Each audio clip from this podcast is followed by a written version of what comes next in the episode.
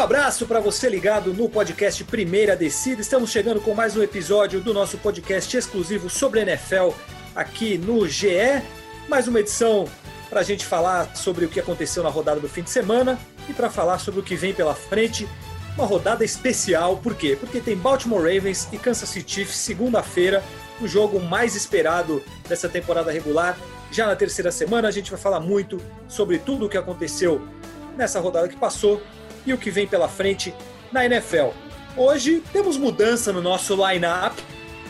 O Conde, aliás, eu gostaria de publicamente aqui deixar o meu desejo de parabéns a Paulo Conde, porque Paulo Conde agora é papai, o pequeno Danilo nasceu, graças a Deus. Viva nasceu, Danilinho! Nasceu com saúde, é, veio um pouquinho antes da hora, mas nasceu com saúde. Paulo Conde está bem, a mamãe Flávia está bem e Danilinho também está bem. Então, por isso, Paulo Conde merecidamente não participará do podcast hoje. Um abraço para você, Paulo Conde. Sei que você vai nos ouvir, vai participar do bolão logo mais. Então, muita saúde para você e para a família. Rafael Marques, sim, está comigo aqui mais uma vez. E é com você que eu começo dando o meu olá inicial. Rafão, tudo bem? Fala aí, Fafs, é, companheiros, amigos ouvintes. É uma semana muito legal de futebol americano que a gente teve, né? Jogos emocionantes. É, me decepcionei bastante com um certo time aí da região noroeste dos Estados Unidos. Um time de uniforme é, meio roxo. Centro-norte dos Estados Unidos, na verdade, de uniforme roxo, meio dourado também. Mas que novidade, disso não? mais à frente. É. E é isso. Bora falar dessa rodada aí, que tá bem legal, tem um monte de coisa boa para falar. É, para substituir Paulo Conde, a gente não poderia convidar ninguém que fosse abaixo em conhecimento, garbo, importância e elegância do que Paulo Conde. É por isso que temos de volta um velho conhecido aqui do Primeira Descida, que é Diego Ribeiro. Diego Ribeiro é editor aqui do GE, ele tem um conhecimento enorme sobre muitos assuntos e também sobre NFL, e ele chega para abrilhantar ainda o Primeira Descida. Diego Ribeiro, que não tem o apelido de King por acaso, então King, seja bem-vindo mais uma vez ao Primeira Descida. Olá, Fabrício, Rafão, ouvintes do Primeira Descida. Ah, em primeiro lugar, muito obrigado pelas palavras, né? Sempre muito carinhosas, muito gentis do amigo. Uh, que honra estar aqui. Uma pena que Paulo Conde não esteja conosco, mas é por um motivo muito nobre. Aliás, meus parabéns também ao nosso grande Paulo Conde. E é como o Rafão falou, cara, saudades de, uma, de um bom fim de semana de NFL, saudades de poder debater com os amigos. Temos muito assunto pela frente aí, né, Fafs? Temos muitos assuntos pela frente. Antes de começar, eu gostaria de lembrar vocês que se inscrevam, que assinem o Primeira Descida na sua plataforma de podcasts favorito, porque assim você recebe as nossas notificações. Toda terça-feira um episódio novo no ar do Primeira Descida, então lá você fica por dentro, vai receber as notificações, receber nosso novo episódio, então assinem. E antes da gente começar a falar de NFL, eu queria fazer justiça aqui, tá?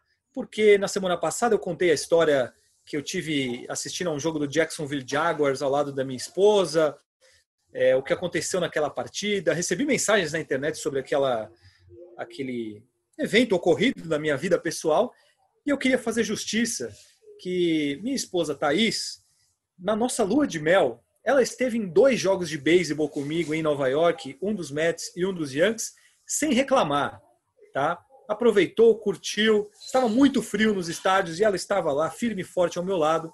Então, o episódio lá em Jacksonville, em 2012, ficou no passado. O que vale é que ela me acompanhou muito bem nessas partidas de beisebol. Não gostou dos jogos, mas não reclamou como aconteceu em Jacksonville. Então, vida que segue, está feita a justiça com ela. Agora a gente pode falar sobre a NFL que nesse fim de semana tivemos uma situação bastante complicada com lesões.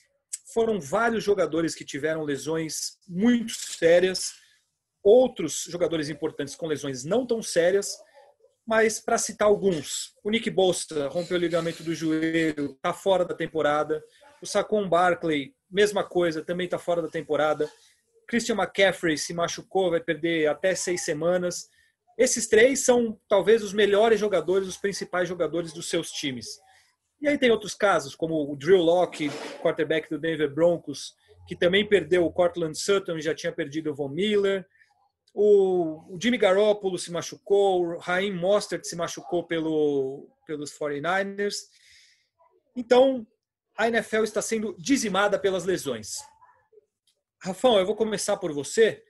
É, e aí eu já vou introduzir a, a situação do San Francisco 49ers. Com a saída do Nick Bolsa efetiva e com o Garópolo sendo semana a semana, o Mostert a gente não sabe como vai estar, mas especialmente a situação do Nick Bolsa. É fim de temporada para o San Francisco 49ers, que era o time colocado como um dos favoritos a estar novamente no Super Bowl pela Conferência Nacional? Ou você acha que ainda não é para tanto? Acho que ainda é cedo dizer que é fim de temporada, mas eu acho que a gente pode falar que é quase certeza que é fim de chance de título, de buscar um Super Bowl. Eu acho que enfraquece muito o time do, do 49ers, é, que vai acabar perdendo, não, já perde o Nick Bolsa por um bom tempo, mas até o time todo voltar é, e se ajustar de novo, entrar no, num ritmo, eu acho que aí a temporada já vai estar tá bem adiantada. Eu acho que é bem difícil, assim porque são muitas lesões, né? Você, não tem sistema que, que resolva, que, que dê conta de tanta lesão, de tanto jogador bom. Então, acho que é uma pena, porque era um time que estava bem ajeitadinho, tinha tudo para tentar uma nova investida aí ao Super Bowl, mas eu acho que complicou bastante agora. É, eu não citei o Solomon Thomas também, que é outro jogador que se machucou eu, eu, eu vou discordar em parte de você. Eu acho que assim é, é fim de temporada para os 49ers. O, sem o Nick Bolsa, o time perde o grande nome da defesa. A defesa ano passado foi excelente. É, vamos lembrar que o DeForest Buckner saiu também, foi para o Indianapolis Colts. Então, ela já não tem dois dos seus principais nomes. Continua com outros bons jogadores, mas os, talvez os dois melhores, os dois principais, ainda tem o Armstead, que foi outro que que brilhou, mas dois dos principais jogadores não jogam esse ano. A gente não sabe como vai ser com, com o Garoppolo, com o Mostert, então eu, eu acho que, que o San Francisco 49ers, assim, se ele conseguir fazer a mesma coisa que ele faria sem essas lesões, para mim é uma surpresa enorme, porque para mim a temporada do time, as pretensões de título, de título de conferência, para mim acabaram. O Diego Ribeiro eu citei aí outros jogadores, é, Christian McCaffrey, Saquon Barkley, e o, o que aconteceu no Denver Broncos, tem vários outros, até vou pegar aqui enquanto você fala para passar algum nome mais importante, mas qual time você acha que se prejudicou mais, assim, qual, qual time teve a maior perda dessas lesões todas que aconteceram nessa semana? É, pois é, Fabrício. A gente já falou, o Rafão já falou do 49ers, né? Que assim é imbatível, né? É muita gente boa saindo ao mesmo tempo, né? É, lembrando que o São Francisco já tinha jogado sem o George Kittle, né? E sem o Dibu Samuel, que Sim. são duas peças fundamentais no ataque. Agora sem o Garópolo, sem o Mostert, né? Que pelo que eu vejo é o que tem a situação aqui menos grave, digamos assim, né? Que ele teve uma torção no ligamento colateral medial do joelho. O time está otimista que ele não vai ficar fora por muito tempo. É, ele que é um jogador muito rápido, muito dinâmico. É, mas assim, tirando o San Francisco, é, é, que, por exemplo, só com o Barkley saindo dos Giants, é, os Giants já não tinham nenhuma esperança de nada esse ano, né? Agora, é, agora vira favorito é, junto do seu vizinho né, New York Jets viram, vira favorito aí a, a, a número um do draft, né? Uh, mas acho que o Carolina Panthers com Christian McCaffrey, ele é a, ele é a alma do time, né? Ele, ele, ele, é o, ele é o grande líder ofensivo do time, né? O time sem o Ken Newton, que foi para os Patriots, ele virou praticamente o ataque do Carolina Panthers, né? Sim. O Ted, o Ted Bridgewater chegou lá para ser o cara que seria o suporte, né? Para o Carolina tentar alguma coisa, tentar alguma é, fazer algum barulho nessa temporada. E sem ele não há qualquer condição de nada, né?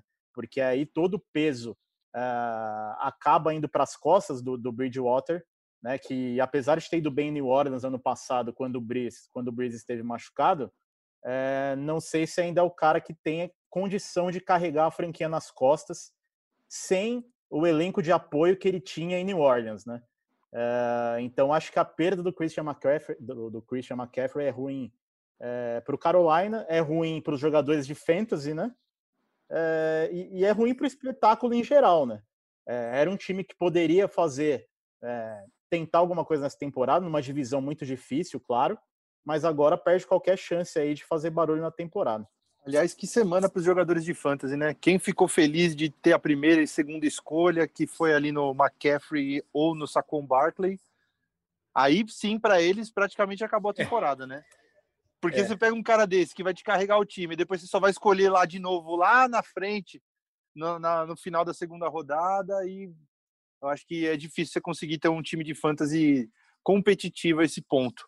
Só para completar, é, já adequando a pergunta a mim, eu acho que o para mim o time que mais perde com essas lesões, pelo menos nesse começo de temporada, é o Denver Broncos, né? É, nas nossas prévias eu estava muito otimista com com o Broncos, acho que tinha formado um elenco bem é, interessante para essa temporada, com forças em vários setores do, do elenco. E, assim, antes da temporada já perdeu o Von Miller, aí vai entrar agora na semana 3 com 11 jogadores é, machucados. E, assim, entre eles, o Drew Locke, que vai ficar fora de duas a seis semanas, o Philip Blake Borders vem aí, hein? É, acabaram de contratar, né, nessa terça-feira, o Blake Borders, fecharam. que beleza, né? Que grande substituto. Pior que o o John Elway já queria o Blake Bortles faz tempo, né? Quase veio no ano passado. Agora então, conseguiram fazer essa proeza. Olha lá. Philip Lindsay fora de duas a quatro semanas. Von Miller já estava fora, né? Pelo menos três meses. É, Cortley Sutton já está na injury reserve com a lesão no joelho. AJ Boyer fora três semanas pelo menos. É, Draymond Jones, é, Devonta Harris. Cara, é muito jogador machucado muito jogador importante do time é. machucado. É. E numa divisão difícil como é a do, do Denver Broncos, cara, eu acho que aí sim a temporada foi pro vinagre mesmo, viu? É, as lesões, elas têm sido um problema nessas primeiras semanas, e eu acho que elas vão ser um problema ainda por um bom tempo, porque é uma temporada muito atípica, é, não houve jogos de pré-temporada, isso, querendo ou não, faz diferença. É, os jogadores não tiveram esse, esse São quatro jogos na pré-temporada. E, e, faz diferença depois de ficar. Muitos times pararam de jogar em dezembro. são nove meses sem jogo. Esses quatro jogos de pré-temporada eles fazem diferença. Além disso, a preparação foi comprometida é, pela história do, do, coronavírus. Muitos jogadores não puderam fazer treinos é, em conjunto que eles fazem durante a off-season. Eles não puderam fazer isso. Então, são muitas situações que acabam colaborando para que isso aconteça. O fato é que, que, tem muita lesão e tem um outro problema que aconteceu, principalmente no jogo dos 49ers. O Kyle Shanahan falou muito sobre isso. Ele culpou o gramado do MetLife Stadium por conta das lesões do, do San Francisco 49ers.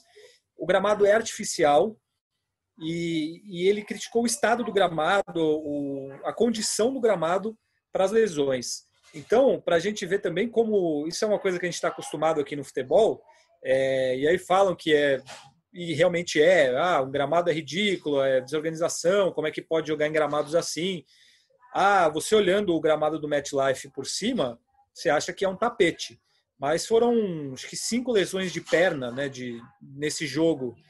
É, que podem ter sido causadas pelo gramado. Então também é uma situação para ficar de olho nisso, até porque o San Francisco 49ers joga de novo no MetLife Stadium na semana que vem, no, no próximo fim de semana. É, então é algo que, que assim, acho que as lesões vão, vão infelizmente elas vão continuar acontecendo e elas vão ser decisivas para o futuro da, da NFL, né? Elas sempre são, mas eu não sei se vocês concordam comigo que esse ano isso vai ser ainda mais determinante para o assim, não dá para a gente apontar um favorito hoje, porque é o caso claro dos 49ers. Era talvez o melhor time da, da NFC. Hoje, ele está abaixo de muitos outros times porque ele perdeu o seu melhor defensor e muitos outros jogadores importantes. Acho que quem se safar mais das lesões é quem vai ter mais condições de, de chegar com, com força até os playoffs, né? É, acaba sendo uma roleta russa, né, cara? Você, além de, de montar um time bom, você tem que contar com, com o imponderável ali para não ter lesão. É, e tem que contar, é, tem que contar com a sorte, né? O time que tiver um pouquinho mais de sorte vai acabar levando vantagem, né? E essa questão do gramado que o Fabrício falou é, também é decisiva, né? Porque tem lesões que a gente sabe que são fatalidades, né? É, um jogador que cai em cima da perna do outro, é, uma pancada Sim. mais forte, uma concussão, mas por, principalmente lesão de joelho, né? Lesão de tornozelo, quando você prende o pé no gramado, né? Você, você pisa de mau jeito. É, é, é complicado. É, é, é, difícil de é difícil de você defender também, né? Então eu acredito que o Kyle Shanahan tenha razão quando ele fala do, da qualidade do gramado, que é fundamental para que não haja é, nenhum tipo de lesão, é, uma lesão que poderia ser evitada, né? Rafão, você que estava com problemas técnicos, está de volta? Tive, tive problemas técnicos, voltei. O que, que você ia dizer? Não, então, e cada time, até 72 horas antes do jogo, é, tem que pode ir lá e inspecionar o gramado para ver se está tudo certo. Então, é, eu acho que pode ser que tenha a ver o gramado sintético, prende mais a perna. A gente que joga bola no society sabe que, que é diferente de jogar no, no gramado normal de grama. Mas é, eu acho que também pode ser um, um, exagero do lado do, do 49ers, porque não é só o gramado do MetLife Stadium que é, que é sintético, são vários assim, e, e não, não, não, não vejo como sendo um fator completamente determinante para que haja uma lesão. É, vamos ver vai rolar essa inspeção, né? Vamos ver se os 49ers vão apontar algum tipo de problema nesse jogo do fim de semana, que agora é contra o New York Giants. É, eles ganharam do New York Jets e jogam de novo em Nova York. É, passando para coisa boa, falamos de lesões, muitos problemas, nós vamos falar de, de coisa boa. Não é sobre a iogurteira Top Term, é sobre Russell Wilson. Ele teve mais uma atuação brilhante. É, jogo contra o New England Patriots foi o Sunday Night. Russell Wilson ele tem números até agora na temporada que são espetaculares. Ele errou até agora 11 passes na temporada, nos dois jogos que ele fez. O Seattle Seahawks ganhou de 35 a 30 dos Patriots. Um jogo muito bom que os Patriots não ganharam porque o, a defesa do Seahawks salvou um touchdown ali na linha de uma, duas jardas com o cronômetro zerando. Mas o Russell Wilson lançou para cinco touchdowns, 288 jardas e cinco touchdowns. O DK Metcalf postou no Twitter que começou a campanha agora já para o Russell Wilson ser MVP da NFL. E aí um dado que até vocês trouxeram que eu não sabia antes de, de a gente começar o programa, que o Russell Wilson nunca recebeu um voto sequer para primeiro lugar no, na corrida para MVP, para ganhar como MVP, ele não ganhou nenhum voto como primeiro lugar. É uma das grandes injustiças da NFL, né? O, o Russell Wilson, ele é ele só não é o, o melhor quarterback da NFL porque existe um cara chamado Patrick Mahomes. Ele é um cara subestimado, o Russell Wilson? Olha, não subestimado, não sei se é muito forte, mas certamente ele não recebe o crédito é, que ele merece, né? É, o Russell Wilson está com 31 anos, né? Tá ali no, no auge da, da, da, da carreira, tá no auge técnico, no auge físico, né? Cada ano que passa ele melhora, né? É, ele ainda está naquela fase, ainda está naquela curva ascendente, né? É, ele é um cara que a precisão dele nos passes, como você falou, só errou 11 até agora. A precisão dele nos passes só melhora, né? Uh, a química, a química que ele tem com os recebedores é maravilhosa. Ele já tinha isso com o Tyler Lockett, agora tem com o DK Metcalf, que é, um, é uma enorme arma para ele, enorme.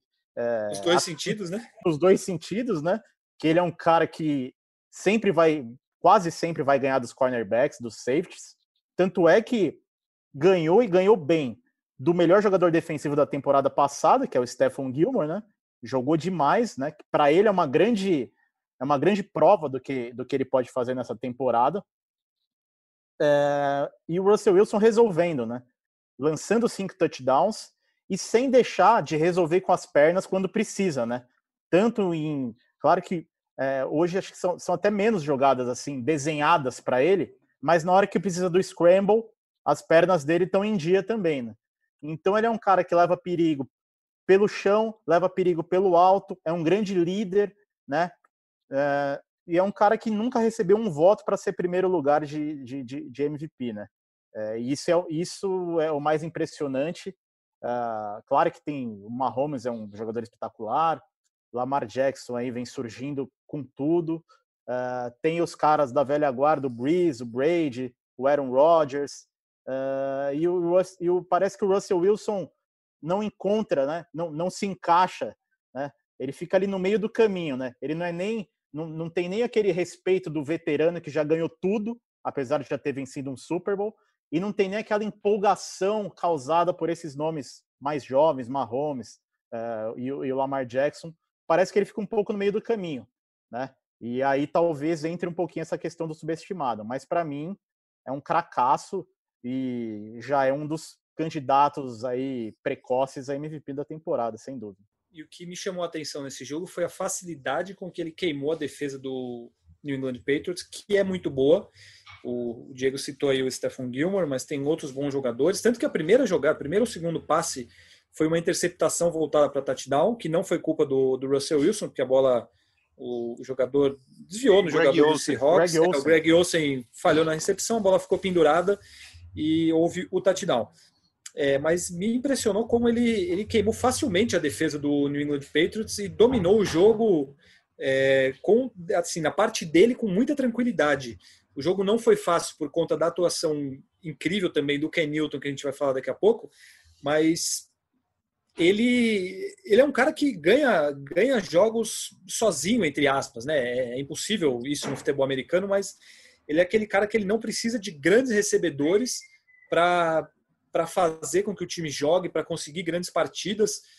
Ele, ele tem essa, essa função também de, de dominar e ganhar jogos, né, Rafão? Eu acho que isso faz dele ainda mais, mais especial. É, é, talvez um exemplo legal: o, o, New Orleans Saints perdeu o Michael Thomas, que não jogou ontem.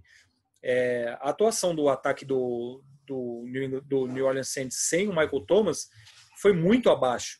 O, Aí o Drew Brees não conseguiu fazer o time jogar como faz quando tem o Michael Thomas. E o Russell Wilson é um cara que, independentemente de quem tiver lá, é impressionante como ele resolve com as pernas, como ele lança bem, como ele consegue fazer todo mundo jogar, né? É, a gente está vendo o Russell Wilson, que provavelmente vai, vai entrar para o hall dos maiores quarterbacks da história ali, para a lista dos maiores.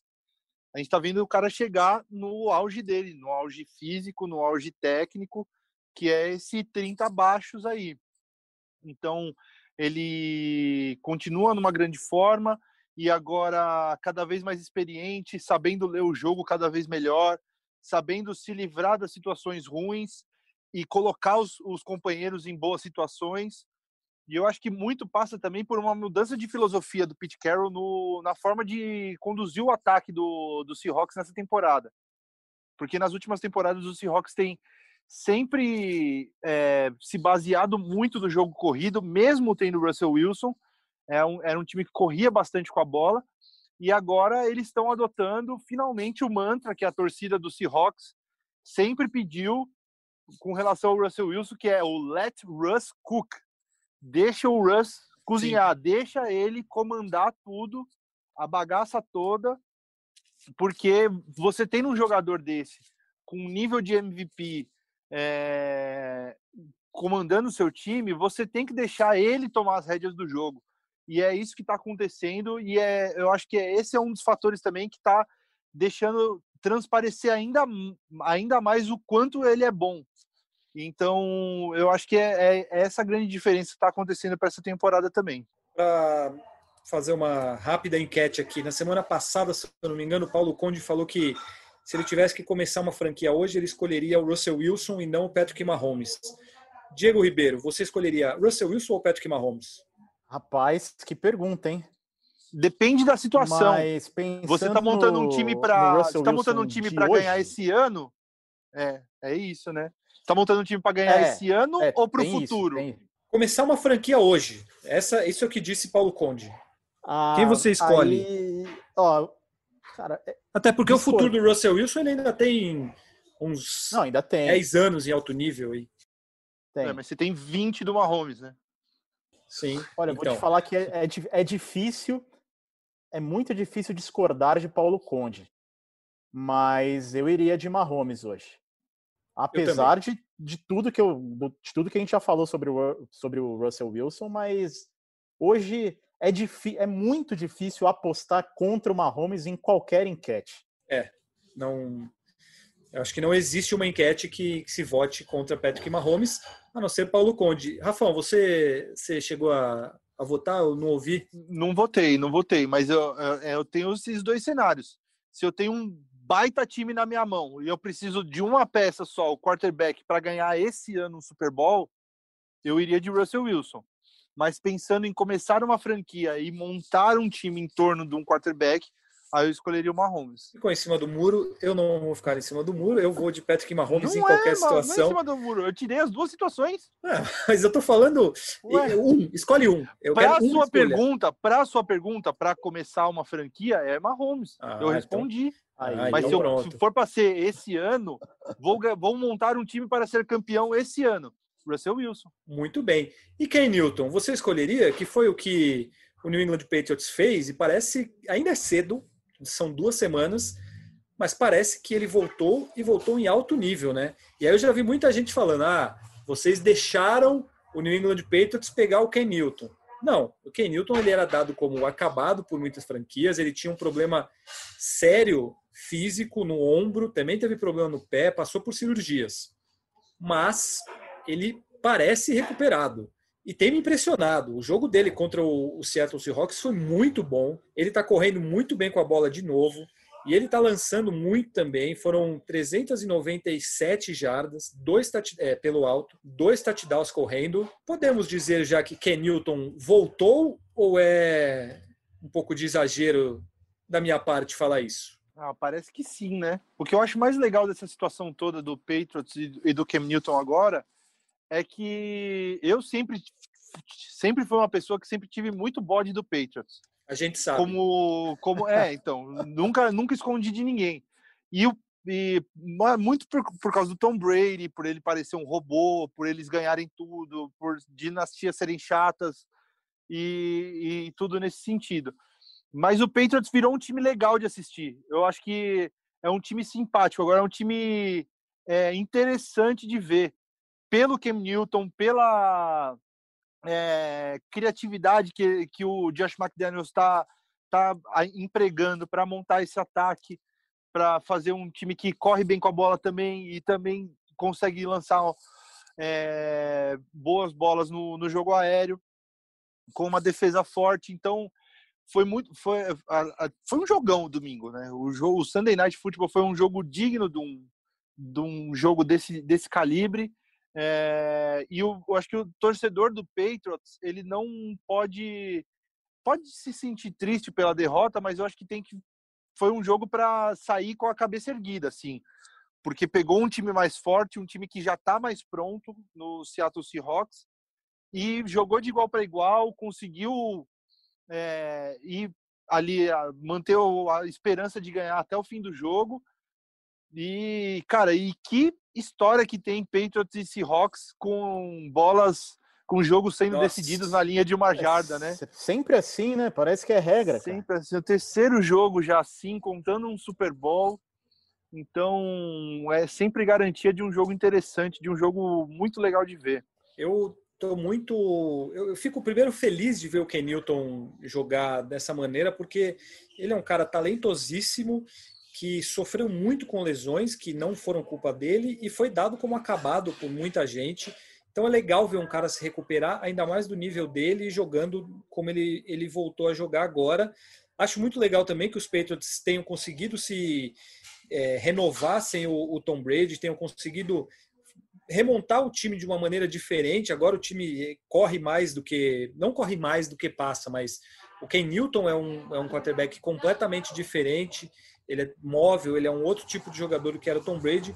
Então é muito legal de ver e, e de acompanhar como o que, que, vai acontecer com esse time. Cria, gerou aquela curiosidade assim do qual é o, o New England Patriots que vem aí e o, e o Ken Newton, o que, que ele vai conseguir fazer. Eu acho que ele voltou em alto nível e, é, e espero que ele continue assim. Agora, Diego Ribeiro, vou colocar, vou deixar mais uma pergunta para você. É, tivemos discussões aqui na off-season que eu colocava o seguinte: para mim, o New England Patriots é o favorito para a divisão e com boas chances de ganhar os seis jogos que faz dentro da sua divisão contra Jets, Miami Dolphins e Bills. Eu fui achincalhado aqui, eu fui humilhado por Paulo Conde e Rafael Marques. Nossa, que me, como é posso imaginar? Me, que dramático, fui, que mimizento. Fui chamado de louco para baixo. Aí, eu agora duas rodadas depois, com o Ken Newton jogando da maneira que está jogando. É, os Patriots são favoritos e eles podem ganhar os seis jogos na divisão? Ou você ainda acredita mais no Buffalo Bills, que quase entregou para o Miami Dolphins nesse fim de semana? Olha, eu gostei da pergunta e eu gostei que ela já veio um pouquinho sugestionada ali, com o Buffalo quase entregou a paçoca para o Miami São Dolphins. apenas informações. Mas é uma informação correta, né? Justiça aí seja feita. Cara, eu acho que pode. É, eu acho que só, só por ser uma organização tão estável é, nessa divisão já seria favorito, né? Ainda com Bill Belichick, com, com, é, com a mesma comissão técnica, com Ken Newton, o talento a gente jamais pode discutir, né? E agora nesses dois primeiros jogos mostrando que fisicamente está bem, o que já é um ganho enorme para o time. Com, essas, com esses dois fatores, a, a comissão técnica, né? O Belichick mostrando né, o Josh McDaniels, enfim, mostrando como remontar um time, né? É, de uma maneira diferente do que vinham fazendo nos últimos anos, né? Foram quase 20 anos com Tom Brady. E o Cam Newton jogando bem e saudável, fica difícil para os outros times da divisão, né? Eu acho que não sei Pro se Buffalo, não sei se 6-0, mas 5-1 ali, uma vitória e uma derrota para o Buffalo, acho que dá.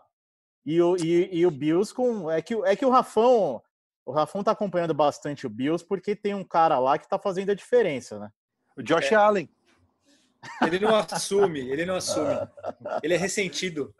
Ai, não, gente, eu, eu, acho que foi a, o, o Stefan Dix tinha que sair mesmo. Ele queria sair, não queria ficar. Foi bom para ele, aliás. É, o, do jeito que o Vikings está jogando, foi bom para ele ter saído. E o Vikings recebeu um, um valor bem bem bem é, justo. suficiente é, bem justo para a saída dele. Então tá tudo certo. Mas eu acho que o Bills hoje o Bills é mais time que o Patriots. Eu acho que eles estão viajando demais. Eu eu discordo e para mim agora ainda mais com o Ken Newton a defesa do Bills é melhor do que a do Patriots. É eu é? Aí aí eu aí lógico eu que é Aí eu não, concordo. Não, só, só estou perguntando. Mas só que. Mas eu, mas eu acho que para batalhar pela divisão, não acho que vai ser pó. Vai, não, porque o Patriots se mostrou um time que conseguiu se encaixar, vai jogar bem, vai disputar playoffs. Eu acho que beleza, pode até. Do, do, mudou meu conceito com, com relação ao, ao, até onde que o Patriots iria. Eu acho que dá para chegar lá na frente, mas não fazer frente para Ravens e Chiefs mas para de repente buscar uma semifinal de conferência e tudo mais. Mas eu falar assim que é barbada, que vai ganhar os seis jogos dentro da divisão, acho que é, é muito, muito aumentar as coisas. É porque dos Não é seis, é quatro, quatro já são meio que garantidos, né? É, Dois. Os, os, Patriots sempre enroscam um jogo com o Miami Dolphins, mas é. na, e por time realmente são quatro garantidos. Aí são os confrontos contra o Buffalo Bills mesmo, que eu acho que o Ken Newton, agora jogando desse jeito, deixa o New England Patriots mais forte do que o Buffalo Bills. Vamos ver. Vamos Você ver viu o último quarto do Josh Allen? Você viu o último ah, quarto do Josh Allen no jogo domingo? Eu, eu vi, eu assisti o jogo, até porque o jogo acabou mais tarde, porque parou por causa de raio. É, o, o, Buffalo Bills ele ficou muito perto de entregar o jogo para o Miami Dolphins, que é um time fraco.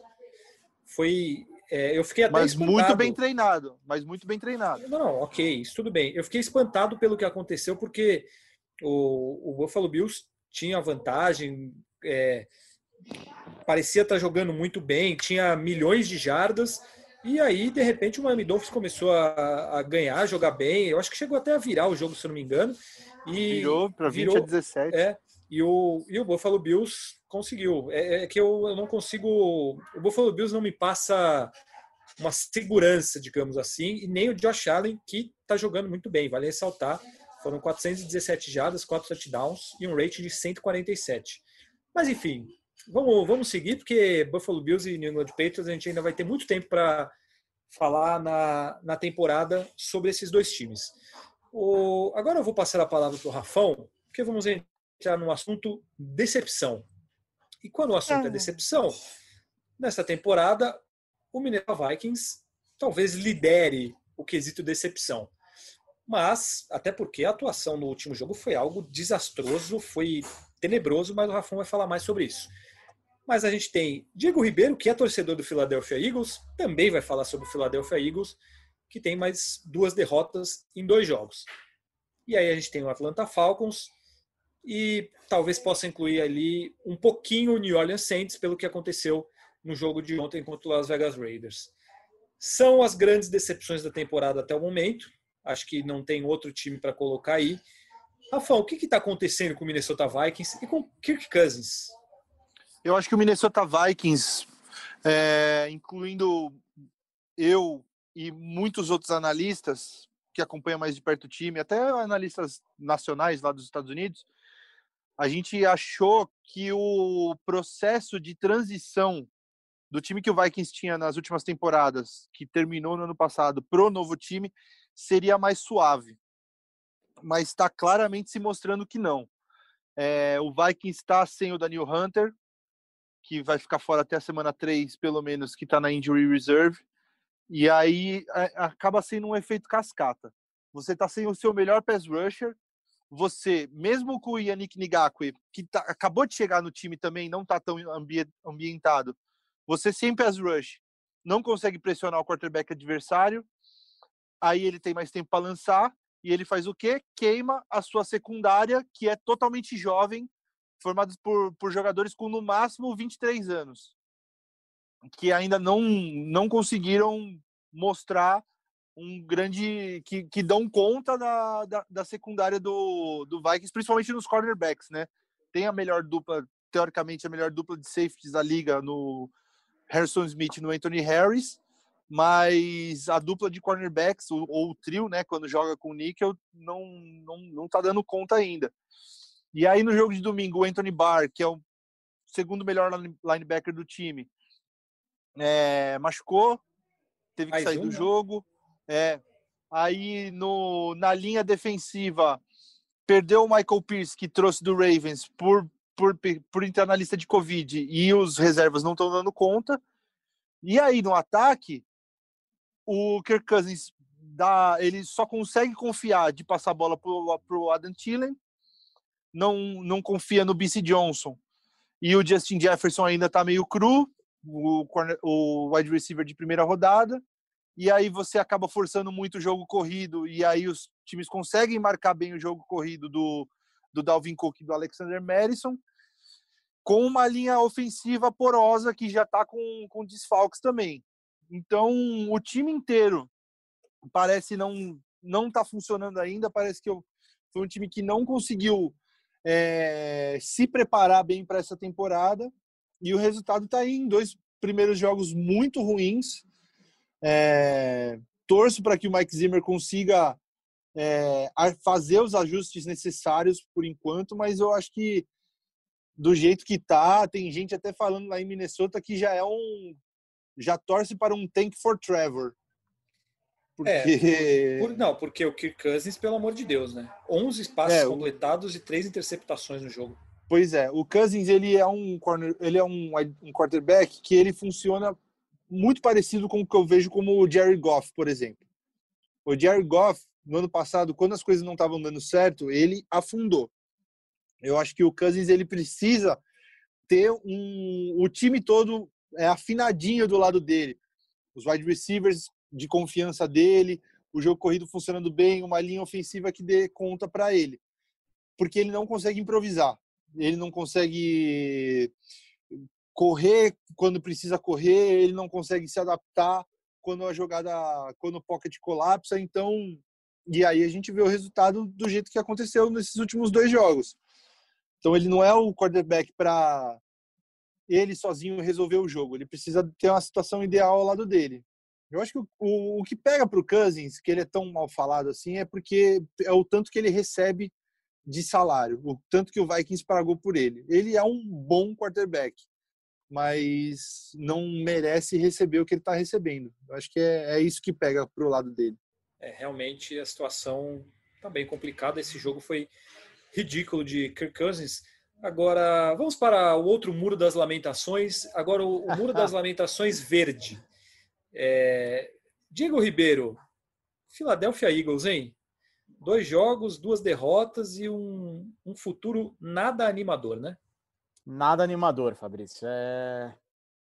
Olha, se, se caminhar dessa maneira, vai ser mais um ano torcendo torcendo pelo colapso do Dallas Cowboys para ver se acontece alguma coisa, né?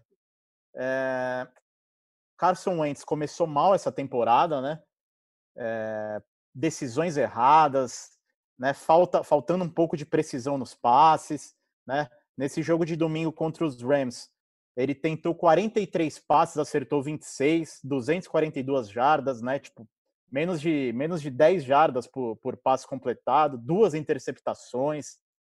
É, então já não está ajudando. O corpo de recebedores é aquela maravilha, né? Sem o Alshon Jeffrey. O Deshaun Jackson jogou no domingo contra os Rams, mas não apareceu muito, né? Ele que é a, seria a válvula de escape, né? né? Jogadas mais longas, tal, mas o Carson Wentz não tem tentado esse tipo de jogada. Né? O jogo. Como que tá o Jalen Rigor por enquanto, Diego Nunes? É, ele, ele não tá também nada nada demais. Ele teve quatro recepções para 41 jardas, né? É, ele, ele, vem sendo, ele vem sendo usado na maioria das formações, né? Ao lado do Deshaun Jackson é, e ao lado dos Tyrants, né? O Zach Kurtz e o Dallas Goddard, que são as são a, os jogadores de maior confiança do, do, do Carson Wentz hoje, né? Sempre aquela aquele lançamento de 8, 9, 10 jardas pelo meio, os dois são bons recebedores também, uh, mas falta, né, falta muita coisa. O, na, na, no jogo corrido, Miles Sanders correu para 95 jardas. Ele, ele, tem, ele é um bom corredor, mas ainda não é, não é um cara que vai carregar o time nas costas quando o Wentz está mal. Mas o principal é a defesa, né? Uma defesa com Fletcher Cox, com Brandon Graham, com Malik Jackson que só tem um sec em dois jogos. Né? Se você não pressiona o quarterback adversário, você faz o Jared Goff parecer o Patrick Mahomes, né? É verdade. E ainda mais com uma secundária que perdeu o Malcolm Jenkins também, né? É, não é. Tem o, o, Não, o corpo de linebackers do Eagles é, é tenebroso, né, cara? Não, é bem fraquinho. É, o, o, forte da defesa dos Eagles é, é a linha, né? Que não consegue pressionar também né, um sec em dois jogos com caras aí com contratos milionários, caras consagrados, realmente fica difícil. E a secundária, né, que tem o Darius Slay, que é, o, que é a nova contratação, mas ainda está se adaptando ao sistema do Jim Schwartz, que também não já admitiu, né, até em entrevista aí nessa semana, admitiu que o trabalho dele foi horrível contra, o, contra os Rams, né? Deixou, deixou o Jared Goff fazer o que quis, deixou o ataque do, do, do, do Sean McVay é, voltar à forma daquele time de dois anos atrás quando foi para o Super Bowl. Mérito dos Rams, claro, mas muito demérito do Philadelphia Eagles, que agora vai pegar o Cincinnati Bengals, né? E eu não consigo apontar o Philadelphia como favorito de jeito nenhum. É, enquanto vocês estavam falando sobre isso, eu estava pensando no Pittsburgh Steelers, que vai muito bem, obrigado, tá? Só para avisar vocês, duas vitórias em dois jogos. E Paulo Conde não está aqui hoje, mas ele, ele acredita no título já, hein? Eu não, não sei se ele está sendo muito otimista, não sei se ele está exagerando, mas o Pittsburgh Steelers é o favorito ao título para ele. Vamos ver se o Paulo Conde estará certo. É, com relação às decepções, o Atlanta Falcons é uma piada, né? Com todo respeito aos torcedores, o que aconteceu no jogo contra o, Dallas Cowboys foi uma vergonha, foi um, uma coisa, uma das coisas mais bizarras que eu vi na NFL nos últimos anos Eu não vou lembrar de cabeça quanto o time chegou a abrir de diferença no placar, não sei se vocês lembram, mas estava 39 a 30, faltando dois minutos para acabar.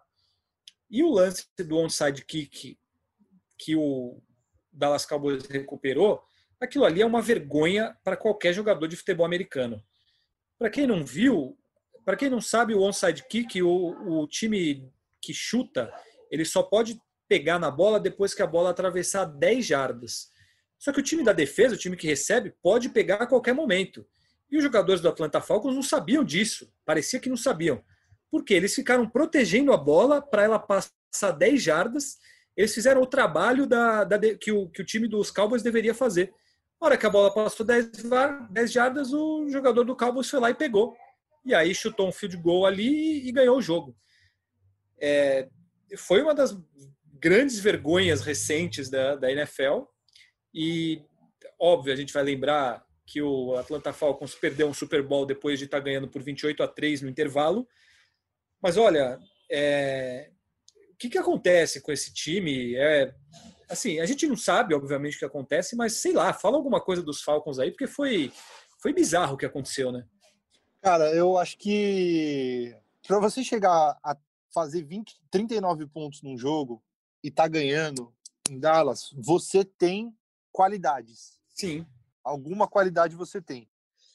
Que que eu, pô, você tem o Matt Ryan, você tem o Julio Jones, que talvez seja o melhor recebedor da década da, na NFL. E teve Calvin um, Ridley jogando o, muito. Rafon, só não sei se você assistiu claro. o jogo. Ele teve um, um, drop que foi também inacreditável, que era touchdown. Ele estava na beira da endzone, um lançamento gigante do, do Matt Ryan.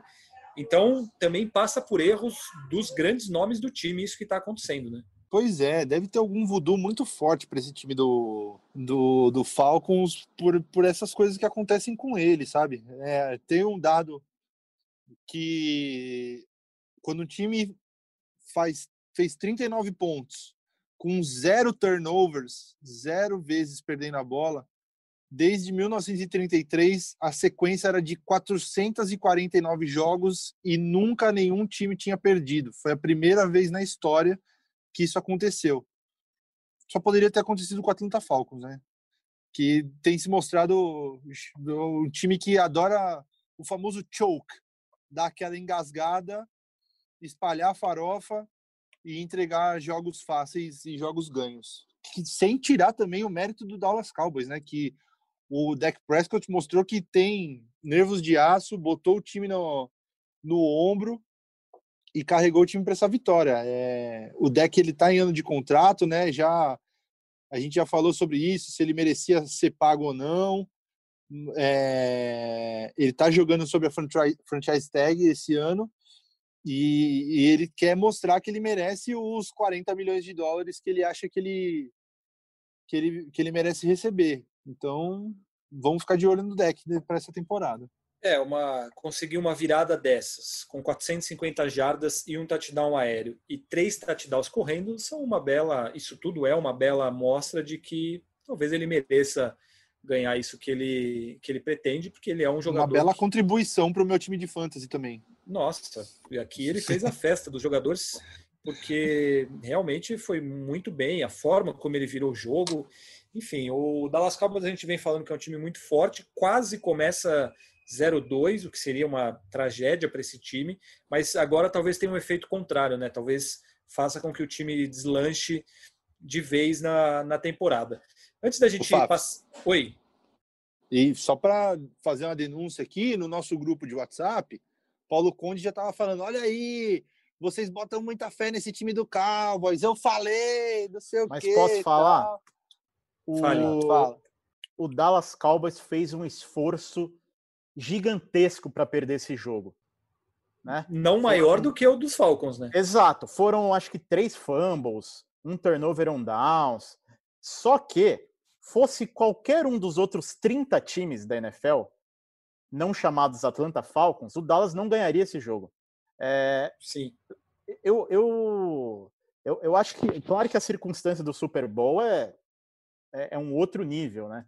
Mas eu acho que essa essa entregada, entre aspas, tende tende a ser ainda pior, cara. Por causa do, do onside kick ali, que, que foi completamente ridículo. É, quem, quem não viu, por favor, coloque no, no YouTube, onde quer que seja, o onside kick do Dallas Cowboys contra o Atlanta Falcons. A cena é grotesca dos jogadores do Atlanta Falcons protegendo a bola para ela passar as 10 jardas. É uma vergonha, a cena é ridícula. E o Dan Quinn, o técnico do Atlanta, falou que não, certamente o meu time sabe as regras, né? Tentou uhum. tirar tentou tirar a culpa aí do, do, dos jogadores. Não, eles sabem as regras, mas não soube explicar por que, que aquilo aconteceu. Não, foi realmente... o Mike McCarthy também tá um belo de um professor pardal também né, nesses Sim. últimos tempos, né? Ele tentou dois fake punts, ele tá, tá inventando ali, voltou de... Ó, uma coisa curiosa que eu tô vendo aqui, tava no, na, na página do, desse jogo na, na ESPN americana aqui, e eles têm uma parte que tem a, a probabilidade de vitória dos times, né?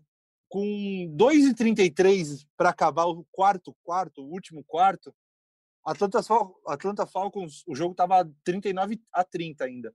O Atlanta Falcons tinha 99,9% de probabilidade de vitória.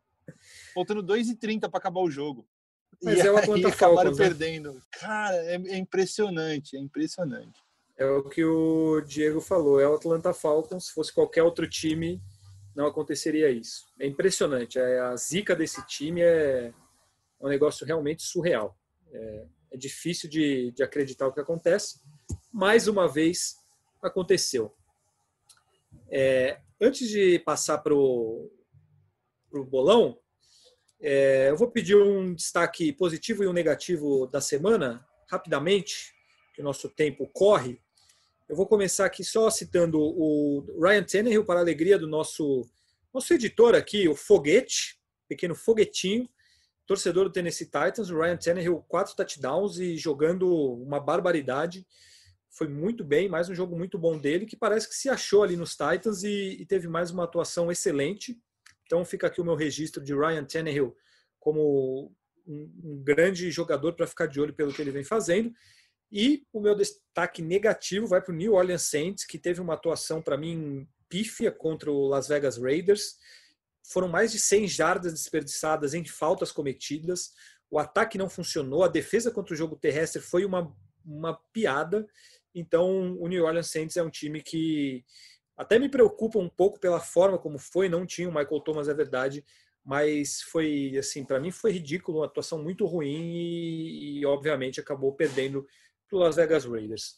Rafão, para você, antes da gente seguir para o bolão, um positivo e um negativo da, da semana. Ai, cara, é difícil escolher um só positivo, porque eu acho que eu, eu, tem vários quarterbacks que se destacaram muito essa semana que é, valem um. Exceto os um, que a gente. Negócio já falou, que tá? a gente já tirando, falou, né? Sim. Mas ó, Kyler Murray mandando muito bem no Arizona Cardinals, a estreia do Justin Herbert no Los Angeles Chargers com mais de 300 jardas passadas, descobriu minutos antes do jogo que ia jogar, não treinou com o time titular a semana inteira, chegou lá e arrasou, mandou bem pra caramba na estreia dele na NFL. É, Derek Carr, a estreia do, do Las Vegas Raiders no estádio. Então, vários destaques positivos aí. De destaque negativo, cara, eu sei lá. Esse, o, o, Jets também, eu acho que a é. gente tem que falar que o Jets a gente já esperava que ia ser mais ou menos ruim, mas está muito pior. Eu acho que o Adam Gaze não dura até o fim do, do campeonato, até o fim da temporada como treinador do Jets. Eu acho que eles, eles vão começar sofreram. a reconstrução durante a temporada. Eles, eles cederam, acho que foi uma terceira para 31 em jogo corrido. E o corrido. corrido Tudo bem o... que o Kyle Shanahan lá que é um mago do, do jogo corrido, mas então, é muito improvável, né? Terceira para 31 não dá, né? Exatamente. Mas eu acho é... que é isso. Destaque negativo Jets. Ou a cidade de Nova York em si, né? Que draga que, que tá. Esportiva no o, geral, né? Esportivamente a cidade de Nova York, né? O, com o Knicks, os dois times da NFL tá, tá tenso, viu? Não, no Acho beisebol... MLB também, como é que tá o Yankees? O Yankees não, tá bem, não, tá, não? não ele tá, tá mediano. O playoff aqui, mas o Mets... Tá, tá mediano, mas assim, eu digo no, nos últimos anos, o Yankees não ganha desde 2010 ou 2009. Mets chegou na, na World Series recentemente, mas também não ganhou. É, é complicado. E o próprio Brooklyn Nets, que provavelmente vai melhorar muito na temporada que vem, mas não, não faz nada de útil há muito tempo, né? Então, a situação do, de Nova York em esportes nessas três principais ligas é, é lamentável. Diego Ribeiro, um destaque positivo e um negativo para a gente fechar a rodada que passou. Olha, o Rafão, como sempre, muito bem, com muito boas colocações, né? É, eu vou, vou meio que repetir o que ele falou, cara. Não, não repetir, A gente mas, te chamou para isso? que mancada, cara. Você foi convocado para repetir o que o Rafão não, falou, é isso? Não. Fabrício. Porque, ah. Não, olha só, cara. Você tem que, você tem que ser mais não, mas é, com os nossos Arizona... convidados, cara. Pois é, relaxa, Flávio, está tudo oh. bem, cara. É, não, mas eu vou, vou, destacar especificamente o Arizona Cardinals. Agora eu tá gostei. Tá na, é, que está na divisão mais difícil da NFL para mim, que é a NFC West, e vai fazer barulho, né? O vai. Kyler Murray nesses dois primeiros jogos é, mostrando, ele já tinha feito, óbvio, uma temporada de rookie muito boa, mas mostrando aí que tem, tem muito, ainda tem muito que mostrar, né? Mostrando que tem muito que mostrar é bom, mas mostrando que ainda tem, tem, tem muita coisa para fazer na NFL. E com o DeAndre Hopkins ao lado dele vai ficar mais fácil, né? Eu realmente estou ansioso para ver como é que essa relação vai se desenvolver ao longo da temporada.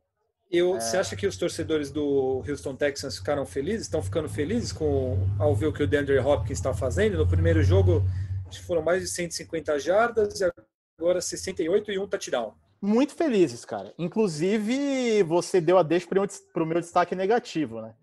Que não só o Houston Texans em si, mas a tabela do Houston Texans, né? Coitados, velho, coitados. Eu, eu ia citar isso durante o bolão. Quer dizer, você, você já começa. Quer dizer, você, acontece tudo o que aconteceu, né? Você perde o seu principal recebedor, um dos principais jogadores do time. Aí você já começa a temporada contra os contra os dois melhores times, né? Você começa E agora contra... tem o Pittsburgh na semana 3. Pois é, tá tranquilinho. Aí tem, nós, hein? 2-0, invicto e, e brilhando. Você começa contra três dos, três dos grandes favoritos da UFC. Aí não tem, é, tudo bem. Aí também não adianta jogar a culpa no Bill O'Brien também, que aí nem, nem Bill Belichick resolve, né? Então, Diego Ribeiro aí lamentando a situação do Houston Texans, que realmente não é boa.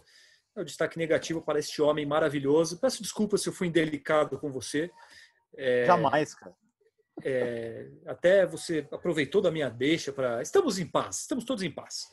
É, vamos para o bolão, então? Vamos correndo aqui, porque já chegamos em um momento avançado do nosso podcast. Lembrando a vocês que fizemos as nossas apostas aqui na semana passada, acertamos como todo mundo foi no Cleveland Browns na, na quinta-feira, acertamos 14 de 16 apostas que fizemos. Até uma resposta a um nosso ouvinte que deixou um comentário lá na Apple falando que damos palpites mais furados do que queijo suíço. Então, toma essa resposta para você aí, querido ouvinte. 14 de 16 para você engolir as suas palavras. Rafão, qual é o placar do bolão da semana passada e a atualização do placar geral neste momento. É, nos palpites individuais da semana passada, você ganhou a rodada com 15 acertos. Só errou um jogo, é, a derrota do New Orleans Saints diante do Las Vegas Raiders, que eu acertei. Então Muito eu consegui bem. dar uma recuperada. Então eu tive 14 acertos, o Paulão também 14 acertos. E então você está na frente do bolão após as duas primeiras semanas com 23 acertos e eu com 22 e o Paulão com 21. Tá bem apertado, por enquanto. Eu me reciclei, né? Eu me reciclei para essa temporada e o resultado tá Depois tá de ser tão zoado na temporada passada, né? Exatamente. A reciclagem deu certo e parece que vivemos uma nova época aqui na minha casa. É, então vamos começar o bolão da semana. Vou só avisar para vocês o seguinte: Paulo Conde mandou os, os palpites dele via WhatsApp. Ele mandou um áudio. Eu não sei como a edição vai fazer, mas vai colocar os palpites de Paulo Conde aqui. Então eu vou fazendo aqui os nossos jogos. E aí a edição se vira e coloca os palpites de Paulo Conde não, faz em cada assim, jogo. Ó, você começa cada jogo, você, você vai chamar um jogo. Vai falar, vamos ouvir o comentário de Paulo Conde. Aí a gente ouve o comentário do Paulo Conde e depois a gente dá os nossos palpites. Fechou. Então, por isso que você chegou ao topo, Rafão. É, Quinta-feira, Um grande jogo, hein? Olha aí, Miami Dolphins e Jacksonville Jaguars. Paulo Conde, conte para nós o que você espera dessa grande partida. Olha, o jogo dessa quinta aí entre Dolphins e Jaguars, vou falar uma coisa para vocês, hein? Quem aguentar os 60 minutos assistindo é um herói. Apesar de que o Jaguars já teve uma vitória boa sobre os Colts, que a gente nem esperava na primeira semana, né? Mas mesmo assim, são dois times que estão longe de brigar por alguma coisa tal. Eu vou de Jacksonville. Vou de Jacksonville. Acho que o time não jogou tão mal quanto a gente esperava. E o Dolphins, que a gente achava que podia um pouquinho melhor. Temporada boa no ano passado, boa, dentro das limitações. É... O time tá com 0-2 e eu acho que fica 0-3. Tá aí o que disse Paulo Conde. Eu vou começar votando no Jacksonville Jaguars. É, Rafão, você. Rafão é Jacksonville Jaguars também. Diego Ribeiro, obviamente, vai participar com a gente. King, quem você vota? Ah, Jacksonville, né? Gardner Mitchell, fiz, fiz uma coluna pro, pro King aqui. Tem uma coluna, depois eu mando a foto para vocês. Que honra, cara. Está como King. Nossa, que gentileza, dele. cara. Maravilhoso, é a coluna do King. Então, eu não ouvi o voto de Paulo Conde, mas nós três vamos com o Jacksonville Jaguars. Vamos para os jogos de domingo. Vamos começar por nós, né? Que, que eu vou repetir aqui que tá dando um show: Pittsburgh Steelers e Houston Texans. Eu vou adiantar para vocês que o Paulo Conde vai votar no, no Pittsburgh Steelers, mas vamos ouvir nas palavras dóceis de Paulinho Conde. Jogo bom aí em Pittsburgh, hein? Steelers e Texans. Os Texans buscando a primeira vitória, só tomaram piaba até agora. E os Steelers duas vitórias, mas o time não jogou aquelas coisas, mas em se tratando de Pittsburgh Steelers, a gente sabe que é assim que a coisa funciona. Não é um time que encanta muito não, mas é efetivo. Eu vou de Steelers, vou de Steelers e eu acho que é, a defesa principalmente vai ser um fator crucial. Eu também voto no Pittsburgh Steelers. Alguém acha que o Houston Texans pode fazer alguma coisa ou não? Não. Pittsburgh Steelers. É. Diego Ribeiro. Não, não, não tem muito o que dizer, né? Depois do que eu já falei do Houston Texans, só desejo boa sorte aí aos amigos. É, Atlanta Falcons e Chicago Bears. Paulo Conde. E eu aposto numa vitória dos Falcons contra os Bears. Eu acho que os Falcons conseguem uma reabilitação depois de perderem os dois primeiros jogos. E os Bears, apesar de estar 2-0 na temporada, invicto, é um time que a gente tem um pezinho atrás, né? Principalmente por causa do Mitch Trubisky. Então eu vou de Falcons. Diego Ribeiro, volta para você essa. Falcons e Bears. Rapaz, bom, Chicago Bears está mais consistente, né? Vamos de Bears. Duas vitórias em dois jogos e Atlanta Falcons com duas derrotas em dois jogos, mas eu acho que da Atlanta Falcons é o momento da recuperação depois da catástrofe do último domingo. Rafão, você fecha. Chicago Bears acho que é o pior time de, zero, de 2-0 na história, né? É. Aliás, era um dado que eu vi hoje eu ia falar, acabei não, não falando.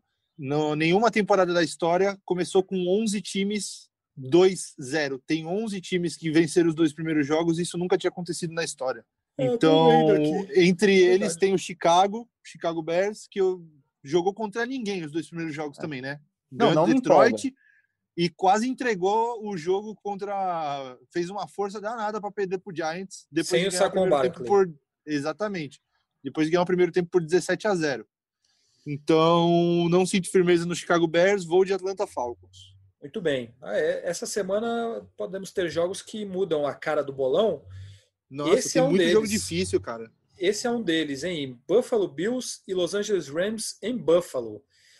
É... Paulo Conde, Outro bom jogo da rodada esse, hein? Olha, jogo interessante, duas equipes invictas. Os Rams jogando melhor do que os Bills, que a gente colocava como favoritos na divisão ali com Patriots, Jets e Dolphins.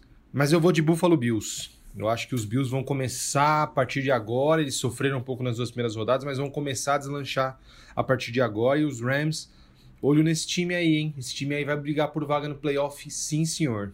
Agora, vai, Rafão, você começa. Eu vou de Buffalo. Eu tô, ainda estou muito empolgado com esse time de Buffalo, jogando no Alfredo Jacone.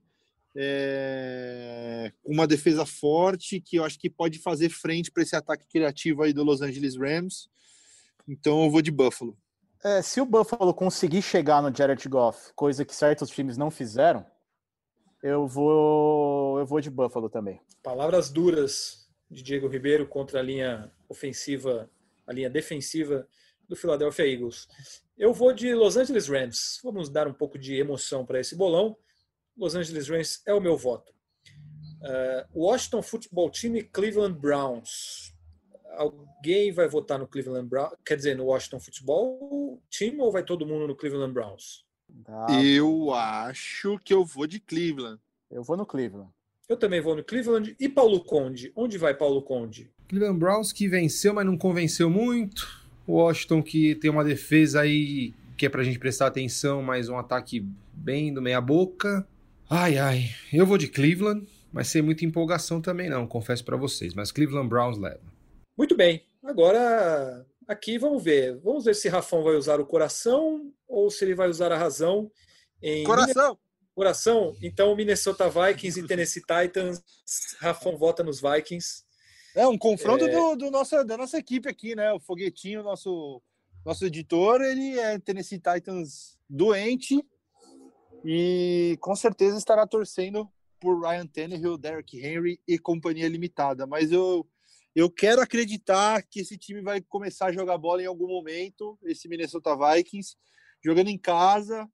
Então, ainda nessa semana, ainda estou acreditando. É bonito ver como o amor causa ilusão nas pessoas. Eu vou votar no Tennessee Titans. Diego Ribeiro, e você? Eu vou de Tennessee Titans também. É um time que me passa mais confiança. Muito bem. Outro jogo bem interessante aqui, em, olha só, New England Patriots e Oakland Raiders. Oakland uh, Raiders? Eu, Voltou? Desculpa, Las Vegas Raiders, né? Era óbvio que isso ia acontecer em algum momento. Era óbvio que aconteceria. Eu vou de New England Patriots. Diego Ribeiro. Vou de Patriots também. Rafão. Ken Newton. Desculpa, Diego, complete. Não, falei, Ken Newton, depois da grande apresentação contra o Seattle, dessa vez sairá com vitória. E você, Rafão? Eu vou de New England também. Eu acho que o fator casa faz diferença, mesmo com esse Raiders aí legal de ver. Mas vou de New England. Paulo Conde. Temos um bom jogo aí que é esse Raiders e Patriots. Porque os Raiders conseguiram uma vitória interessante sobre o New Orleans Saints, hein? E os Patriots, embora tenham perdido para os Seahawks, jogaram muito bem. Se tivesse mais 5 segundos de jogo, eles ganhariam aquele jogo.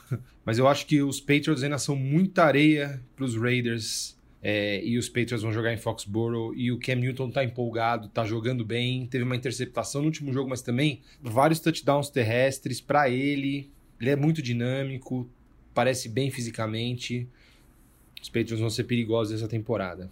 Olha aqui, agora um jogo que promete ser bem duro de assistir, que é New York Giants e San Francisco 49ers, o dizimado San Francisco 49ers, porém o New York Giants não tem Saquon Barkley. Alguém arrisca nos Giants pelas lesões dos 49ers ou vamos todos com 49ers? Opa, que algo aconteceu aqui na cozinha, hein? Alguma coisa aconteceu na cozinha. Alguém, ah, alguém, apostou, alguém apostou no Giants. Olha, que, que derrubaram, mas foram apenas potes que caíram. Eu ouço aqui que está tudo bem. Então a gente pode prosseguir aí se alguém vota nos Giants ou todos no 49ers? Todos no 49ers. A não ser que o Paulão faça diferente. Vamos ver. Vamos ver. Paulo Conde. New York Giants e São Francisco 49ers, eu nem vou colocar, nem vou gastar muita saliva nessas. 49ers vão, vão ganhar. Imagino que com alguma tranquilidade. E aí, Diego Ribeiro? Vou de 49ers. Então fomos todos, não sei Paulo Conde, mas acho que ele foi de 49ers. É, Philadelphia Eagles e Cincinnati Bengals. Alguém vai nos Bengals? Ou dá para acreditar nos Eagles, Diego Ribeiro? Ah, não é fácil, viu? Esse sim vai ser um jogo duro de assistir, né? Não, não vai ser duro porque o Joe Burrow, né, teve, teve dois jogos aí bem animadores, né? bem já, já mostrou que pode ser um quarterback aí para muito tempo na NFL. Mas vamos de Filadélfia, né? Vai ter. Paulo Conde, você? Olha, esse jogo aí, ó, jogo de dois times que perderam as duas primeiras rodadas. Os Bengals, uma boa notícia porque o Joe Burrow está jogando bem, né? tá com é, conseguindo, acho que ele tá jogando até legal. E os Eagles decepcionando até agora. Mas eu acho que esse fator de jogar em, é, em casa, no, é, diante da, da torcida inexistente, mas dentro dos, do seu terreno ali, é, eu acho que pode ser uma boa para os Eagles e eu acho que os Eagles são favoritos nessa. Uh, próximo jogo aqui, aqui também. Eu não votei. Oh, desculpa, Rafão. Achei que você tinha ido nos Eagles. Mas vou. Se não então ganhar foi. do Bengals, vai ganhar de quem, né? Ah, acabou, né? Exatamente. Aí pode fechar as portas. Uh, aqui outro jogo que acho que vai todo mundo no Indianapolis Colts contra o New York Jets, né? Ah, sim. Fácil. Paulo Conde, vamos ouvir o seu voto, mas a gente sabe que é no Indianapolis Colts. Jets e Colts, essa é uma das maiores barbadas, acho que, da rodada, né? Porque os Jets caminham para ser o pior time dessa temporada.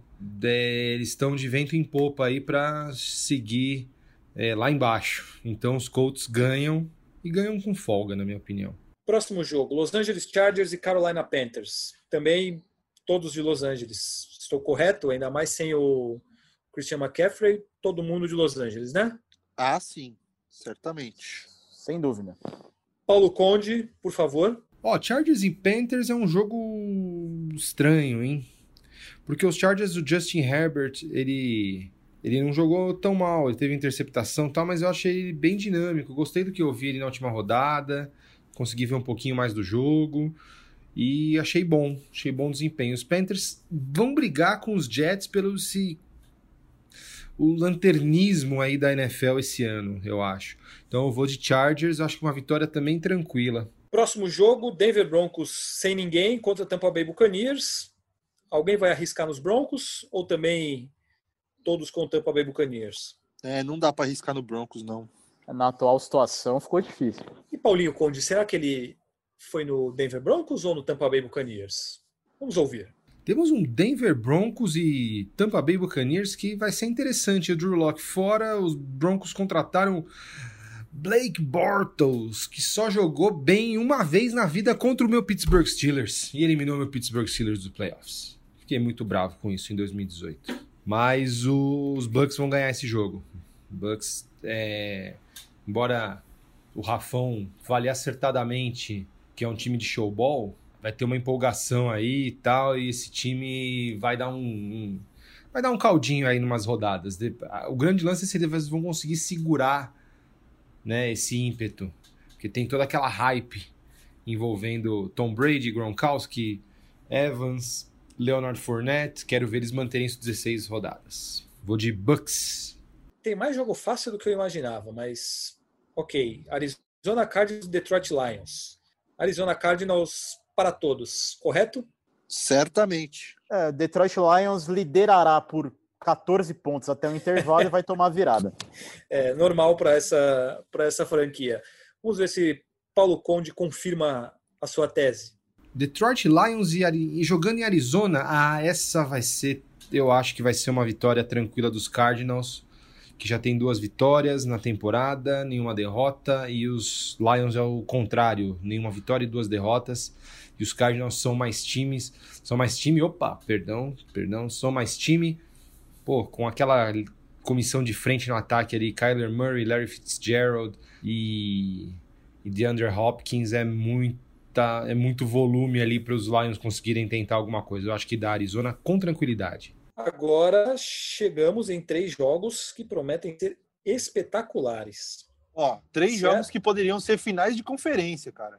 Sim, senhor e que que podem ser, né? Assim, que, que assim, não, não podem muito bem ser finais de conferência. Não, não, não ficaria surpreso. Exatamente. Então vamos lá. Seattle Seahawks e Dallas Cowboys em Seattle. Rafão, começa você. Difícil, hein? Eu já tinha preenchido aqui minha, minha coluninha com os meus palpites e esses três jogos eu deixei em branco aqui, cara. Eu, eu tô muito na dúvida.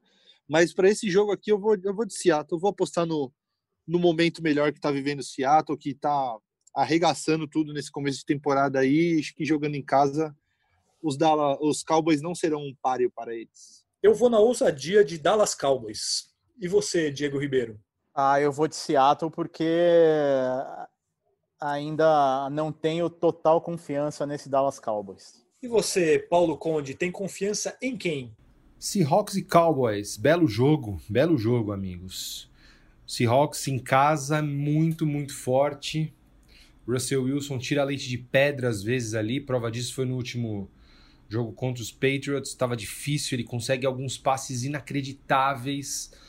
Tem tem dois wide receivers bem bem consistentes e confiáveis ali com Tyler Lockett e e Metcalf. É, eu acho que os Seahawks são favoritos para levar esse jogo, eles vencem. Os Cowboys começaram a reagir, ganharam no, ali na Bacia das Almas, mas eu acho que deve engrenar daqui para frente. Aqui vai pegar um dos candidatos ao título nessa terceira rodada. É muito difícil jogar em Seattle. Seahawks vão ganhar esse jogo. Vamos lá, para mais agora o Sunday Night, outro baita jogo. New Orleans Saints e Green Bay Packers. Eu ando decepcionado com o Saints, então eu vou de Green Bay Packers nessa aqui. E você, King? Rapaz, onde que é mesmo o jogo? Em New Orleans. Em New Orleans. Em New Orleans. Eu vou dar um votinho de confiança aí, vai. Apesar de eu ter quase certeza que eu vou quebrar a cara. Vamos de, vamos de Saints. Rafão? Eu vou de Green Bay. E você, Paulo Conde? Os Packers a gente não dava tanto por eles e os Saints a gente sempre botou como candidato, mas tudo se inverteu e agora a gente, eu acho que os Packers vão ser um time perigoso. Os Saints vão jogar em casa. Eu acho que isso torna New Orleans favorito e é minha aposta para vencer. Mas eu não me surpreenderia nem um pouco se os Packers ganhassem o jogo. Mas vamos lá, saindo do muro. Vitória de New Orleans. Muito bem, agora a gente chega naquele que é o jogo mais esperado da temporada. É, quem vai abrir essa vai ser Paulo Conde. Baltimore Ravens e Kansas City Chiefs em Baltimore. Paulo Conde. Ha, esse jogo aí é, é, nossa senhora.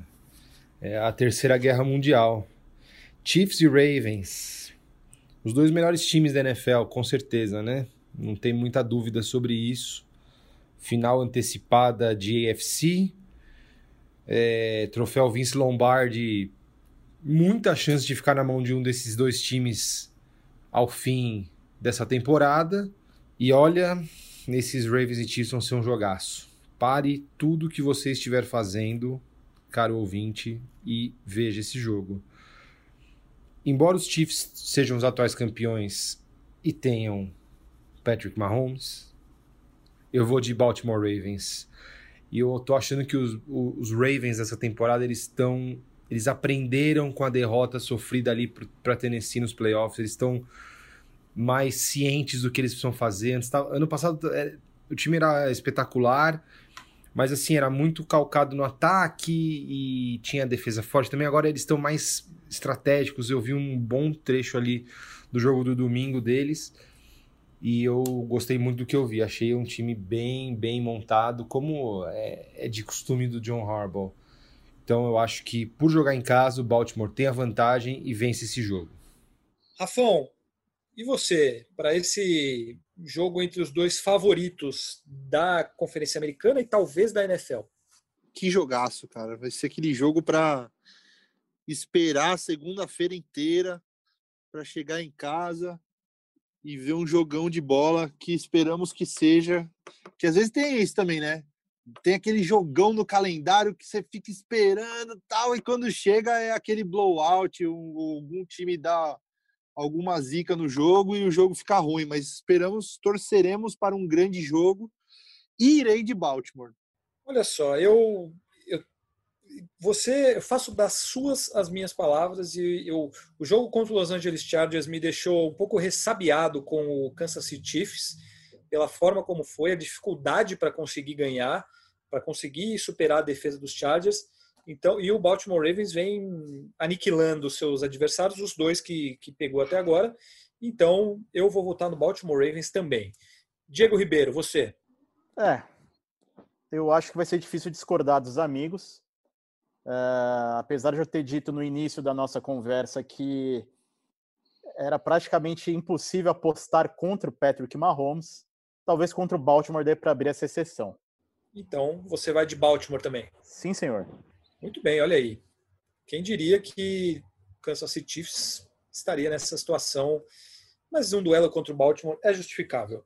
Fechamos o nosso bolão é sinal do quê? Que é momento de acabar. Mas não acabaremos sem colocar o versinho de Ian Rezende dessa semana.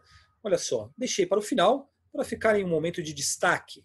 Ian Rezende, nessa semana, faz uma homenagem a Russell Wilson e a Ken Newton. Vamos ouvir. Ao apelidar a bola, será que Náufrago já previa que Wilson seria o nome de quem a trata com galhardia? O Patriots bem que pensou. Yes, we can. Newton até que tentou, mas do outro lado tinha alguém. Alguém que corre quando precisa ou faz um passe genial. Será que teremos em Seattle outro terremoto agora virtual? Tá aí as lindas palavras de Ian Rezende. Então, agora, depois desse verso maravilhoso, a gente não tem nada o que acrescentar aqui. É hora de ir embora. Então, eu vou me despedir primeiro de Diego Ribeiro e agradecer pela presença dele mais uma vez. King, sempre que você quiser participar do Primeira Descida, as portas estão mais do que abertas a você. Fabrício, Rafão, muito obrigado pelo convite mais uma vez. Estou sempre à disposição. É sempre um prazer falar de NFL com vocês. Vamos aí para mais uma semana de grandes jogos. Precisando, estaremos aí para debater, sempre. Rafão, digo o mesmo para você. Você é um membro fixo desta mesa. Até semana que vem e um grande abraço. Sempre um prazer, amigos. Diego Anis, volte sempre quando puder, quando quiser. A, as portas estão abertas para você. Um abraço a vocês, aos queridos amigos e amigas ouvintes.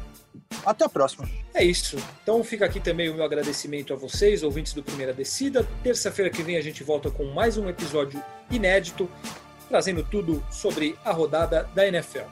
Obrigado mais uma vez, um abraço e até semana que vem.